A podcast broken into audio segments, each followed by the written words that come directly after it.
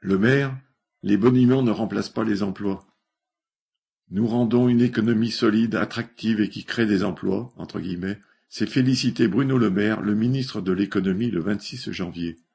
Outre les 7% de hausse de la croissance sortie de son chapeau, il s'appuie pour proférer une telle énormité sur les dernières statistiques de Pôle emploi faisant état d'une baisse du chômage de 12,6% sur l'année 2021.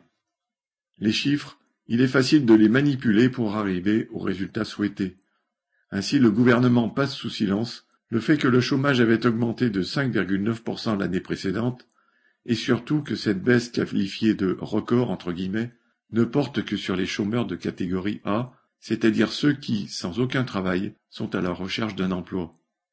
Oubliez les chômeurs de catégorie B et C, ceux qui tentent de survivre avec des petits boulots, précaires la plupart du temps, des emplois à temps partiel imposés, les travailleurs ubérisés, entre guillemets, ou les auto-entrepreneurs qui n'arrivent bien souvent pas à nager la tête hors de l'eau.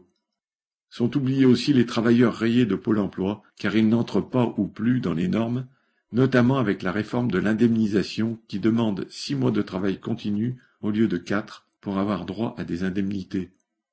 Oubliez les plus âgés qui, découragés parce qu'ils savent qu'au-dessus de la cinquantaine ils ne trouveront pas d'emploi et qui, n'ayant plus droit qu'au RSA, ne voient pas la nécessité de s'inscrire à Pôle emploi. À cela s'ajoutent tous les jeunes dans l'attente d'un véritable emploi, qui errent de stages souvent non rémunérés à des formations ne débouchant sur rien, mais ne sont pas pour autant considérés comme chômeurs.